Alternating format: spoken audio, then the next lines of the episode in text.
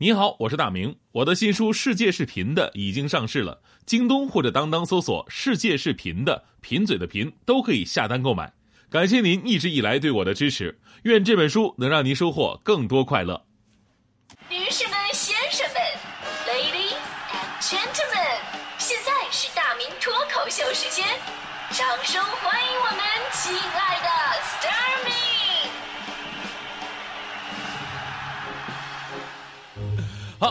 位来到今天的大明脱口秀，我是大明。哎，今天呢，咱们说到自恋的话题的时候，就会发现，好像每个人啊，就是在某一个瞬间都会有一些自恋的小情绪。哎，只是有的人呢，那感觉是一瞬间的，如果被人发现了，还会特别不好意思。但是有的人，我跟你说，天生的理所当然的感觉，就这一生谈过最长的一次恋爱就是自恋啊。其实你只要是女生的话吧，还好，因为天生爱美嘛。但是男生的话，你就会感觉很奇怪。我上学那会儿，真的有男生就这样。初中一哥们儿，文具盒里边放了一面小镜子，天天跟他照镜子看，然后兜里还揣了一把木梳。我就问他，我说你从小就这么自恋吗？然后他告诉我，我这不是自恋，是对爸妈作品的一种肯定。后来这病治好了，怎么好的呢？原因是有一次在马路边，他找一辆那个带贴膜的车在那照镜子，照镜子，结果呢从里边下来两个拿着霰弹枪的人，拿枪比划着滚滚滚滚。哥们回来哭诉，吓死了，没看清那是个运钞车。所以呢，其实从我们传统观念来看，哈，女生呢是可以自恋的，男生应该更粗犷一点，应该多一些体育运动，对吧？参加体育运动的话呢，可以让自己变得更 man。那么，运动真的会让男人变得更 man 吗？这两天有一个关于吐槽老公练肌肉的帖子特别的火，就引发了很多人的共鸣。因为大家伙发现了一个很惊人的共同点，那就是很多男人自从练了肌肉之后，不仅没有 man 起来。而且还多了一种不可描述的感觉。这个姐妹呢是这么吐槽自己老公的：“她说，我老公自从上个月开始去健身房，身材没怎么变，但整个人的气质都变了呢，变得具有娘刚之气。听好，是呢阳娘娘刚之气。以前除了洗脸挤痘，他很少照镜子。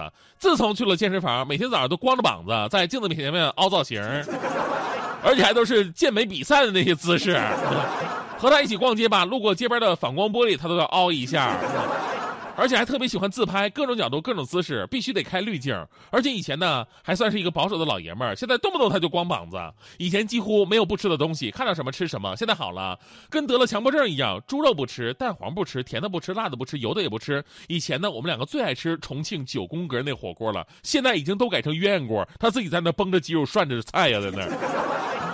现在特别喜欢穿紧身的 T 恤出门，生怕别人不知道他是练块的。去超市采购的话呢，他把每个食品包装背后的热量表都看一遍，连咸菜都不放过，热量超标他绝对不买。冰箱里放的都是各种各样的鸡胸肉。这些为了他自己练块也就算了，主要是自从练了以后吧，还变成了话痨，每天都要问我一大堆重复性的问题。哎，你看我的脸是不是小了？哎，你看我的肚子是不是平了？你看我的小腿是不是细了？你看我的胸肌是不是比以前硬了啊？你看我的胳膊是不是比以前粗了？你看我的臀部是不是比以前翘了？来吧，你再摸摸我的肌肉，好硬啊！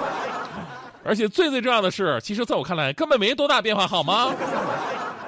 所以说，这位女士的吐槽真的是一时激起千层浪，就好多人仿佛都看到了自己，他们泪流满满面的发现，原来健身不仅没有能够提升我们的雄性魅力，反而提升了、揭开了心中那颗浪荡自恋的封印，从闷骚变成了明骚。当然了，就这事儿也告诉我们道理，就是很多时候啊，我们都被男性粗糙的性格所迷惑了。其实从古至今啊，自恋不会挑性别，只是表达方式不一样而已。比方说，在这个原始社会，男人狩猎，女人采集。要想完成狩猎这个非常需要体力的工作呢，必须要有个好身体。所以，肌肉往往表达了一个男人扎实可靠，甚至呢，他的能力啊、地位啊，通过肌肉都能表达出来。而有了这身肌肉啊，你给别人看一看，也能提升自己的群众影响力。这就是为什么男人总是喜欢对肌肉啊有种痴迷的一种感觉。但是现代社会呢，就比较矛盾的一点了。我就问过很多女生，包括大迪，我说：“哎，你们会不会喜欢有肌肉的男生啊？”那有的女生说：“那是有肌肉会喜欢的呀。”但他们不会喜欢生活当中动不动就穿着特别那种紧身压缩衣啊，或者小背心、小裤衩，直接露肌肉、油腻腻就上街的男生。当然，后来问了一下，他们更讨厌肥子。当然，我们说自恋呢，绝不仅仅是照镜子练身材那么简单。接下来呢，我们可以按照美国精神医学学会出版的《精神疾病诊断与统计手册》当中对自恋型人格障碍的定义来自我检测一下。以下有九个特点，九个特点当中，如果你占了五个，那么你就算是自恋型人格障碍了。第一呢是具有自我重要的夸大感，就是过分夸大自己的成就啊、才能啊，总觉得自己长得漂亮，其实也算是这种类型。第二呢就是沉湎于无限成功、权力、光辉、美丽或者理想爱情的幻想。第三呢是认为自己是特殊的、独一无二的，只能被其他特殊或者地位高的人所了解。第四呢是要求过分的赞扬。第五是有过分的荣誉感，也就是不合理的期待那些特殊的优厚待遇或者别人都能听你的话啊，这样这样一个状态。第六点呢是在人际关系上你是剥削型的。第七呢是缺乏同感，就不愿意设身处地的认同或者呃认识他人的感情和需求。第八呢是往往妒忌他人，或者认为他人都在妒忌自己。第九啊就是显示骄傲、傲慢的行为或者态度。这都是自恋的表现，这九个如果占了五个，那你就算是这个人格性障碍。而美国研究人员通过对四十七点五万参与者将近三十年的研究数据发现，得出一个惊人的结论，那就是男人比女人更加自恋。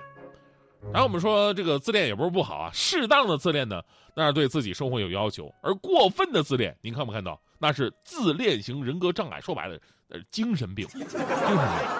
所以呢，回到开头说那句话，就是人啊，或多或少在某一个瞬间会有一些自恋的小情绪。比方说我吧，对吧？最近我我我我脸上啊，就那个块儿是吧？这这看不出来自恋的资本是吧？但我我主要是靠文化呀，对吧？我不是出了一本新书吗？世界是贫的，贫是贫嘴的贫，大家伙多多支持，京东、淘宝、当当都能购买。这这书确实卖的不错啊，确实不错。在这我得自恋一下了。周末的时候在咖啡馆。我竟然看到靠窗的一个小姑娘坐在沙发上，拿的就是我这本书，看的是津津有味的。哎呀，你看看，哎呀，多好的搭讪机会是吧？这时候我一出现，嘿，我的书喜欢吗？呵，天哪，你就是大明，爱死你了呢！刚才那段是我脑补的画面啊。哎呀，于是当时我就按照剧本写的，我就过去了。我对那个看书的姑娘说：“嘿，我的书喜欢吗？”结果那姑娘扫了一眼，然后继续看书。我说你哎，不对哎，你往这往这看，往这脸脸在这呢哎。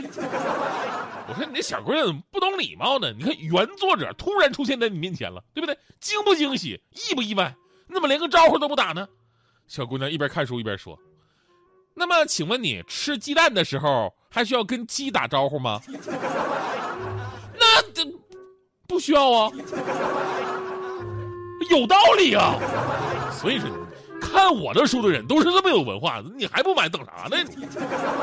扛住了柴米油盐的麻烦，扛住了朋友聚会的调侃，扛住了世俗生活的刁难，却扛不住对你的喜欢。一步一趋随你，只深不可测，患得患失，唯恐你遥不可得。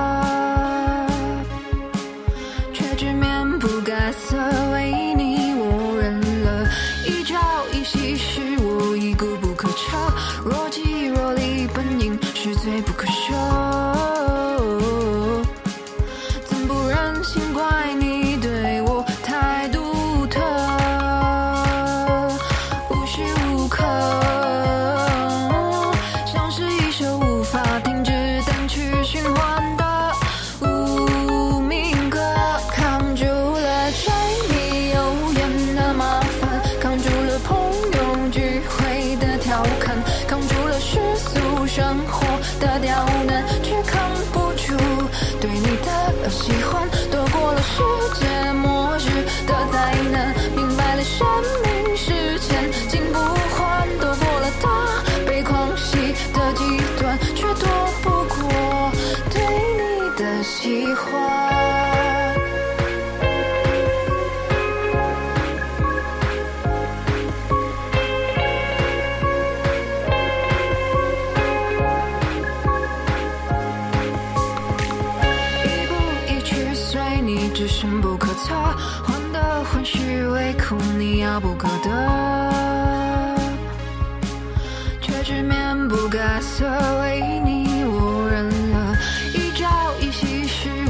固不可彻。